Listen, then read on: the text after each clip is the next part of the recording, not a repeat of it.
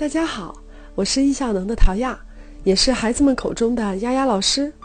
今天呢，我要分享的话题，动作慢是不是就一定等于拖拉磨蹭呢？如果向自己身边的家长朋友们做个采访，问问他们最为苦恼的教育问题是什么，我想拖拉磨蹭应该能够顺利入选前三名。这个让家长朋友们头疼不已的问题啊。几乎已经横扫了从幼儿园到初高中各个年龄段的孩子们。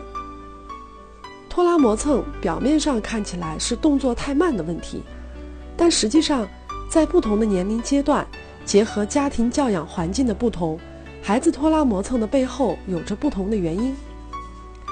讲到这里啊，我想请大家思考一个问题：你对于拖拉磨蹭的定义是什么呢？当你的孩子出现什么样的行为时，你把它定义为拖拉磨蹭呢？我在线下课堂和家长们互动的时候，就发现有很多的家长把孩子的动作慢，通通都归为拖拉磨蹭。动作慢就一定是拖拉磨蹭吗？答案是否定的。对于学龄前的孩子来说，动作发展不够熟练，是导致孩子慢的一个很重要的原因。在成人看来，很多习以为常的事情，孩子们要学会啊，却需要做出很多的努力，因为他们的动作还没有达到熟练的程度。孩子们刚刚开始学会穿衣、刷牙、系鞋带等等日常生活的技能时，因为不熟练，协调能力也不够强，所以他的动作是比较缓慢的。可是有的家长呢，因为怕孩子慢，就常常动手帮孩子做，这时间一长啊，孩子就养成了依赖的心理。其实遇到这样的情况，我们既不能因为怕孩子慢而代替他完成，也不能直接把任务扔给孩子坐视不管。家长们要明白，孩子的成长他本来就是缓慢的。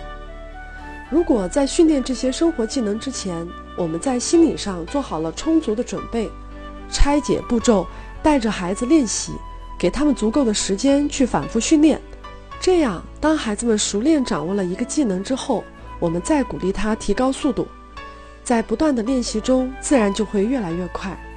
迈克·乔丹，这位历史上最伟大的篮球运动员，他在接受杨楠采访的时候说：“我可以接受自己失败，但是我不能接受自己没有尝试。”这句话呀，我觉得实在是太经典了。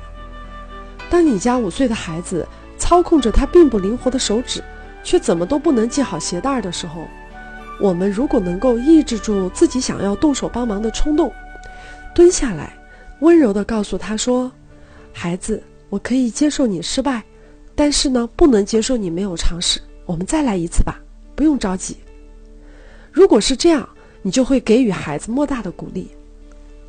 所以，不要因为孩子做的不好，就让他失去练习的机会，因为我们无法帮他一辈子。实际上啊，说一辈子都太长了。绝大部分的家长在小学一二年级就帮不下去了。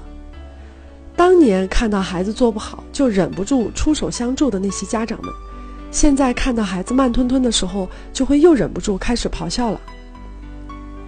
家长的催促其实是打乱了孩子自己的节奏，结果呢也多半是越催越慢。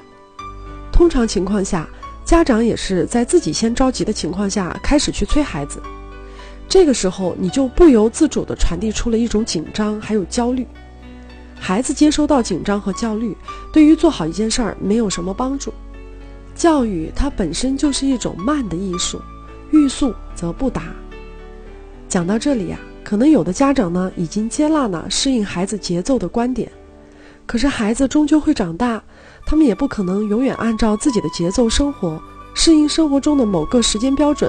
也是他们在社会化的过程中必须要完成的任务，因此，我们也不能走向另外一个极端，就是听任孩子的磨蹭。所以，作为父母的我们，得有能力先判断孩子只是动作慢呢，还是真正的拖拉磨蹭。关于拖拉，我们来看看百度词典的解释：形容一个人办事缓慢、不痛快、时间观念差、常常拖后延期的现象。当一个孩子他具备了完成一件事的能力，却迟迟不去完成的情况下，我们就可以把孩子行为归为拖拉范围。走出了动作慢就等于拖拉磨蹭的误区。那么下节课我就来给大家分析拖拉磨蹭它背后的原因。如果你觉得我的分享对你有帮助，希望你能够转发这个专辑给身边更多的朋友。我也期待你在音频的下方给我留言评论，给予一些回应，好吗？好了，感谢你的聆听，我是陶雅。每周一、三、五我们会定时更新，我会在这里和大家分享更多关于亲子时间管理的内容。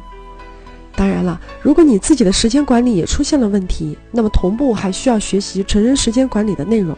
你可以在喜马拉雅上收听由我们创始人叶武斌老师主讲的关于成人时间管理的音频节目，搜索关键字“易效能”，容易的易加效能两个字，选择业务兵时间管理一百讲，就可以立即收听这个点击量已经超过一亿的课程。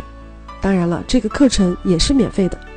欢迎加入易效能的大家庭，跟孩子们一起开启专注、高效、有序的人生。下次节目再见了。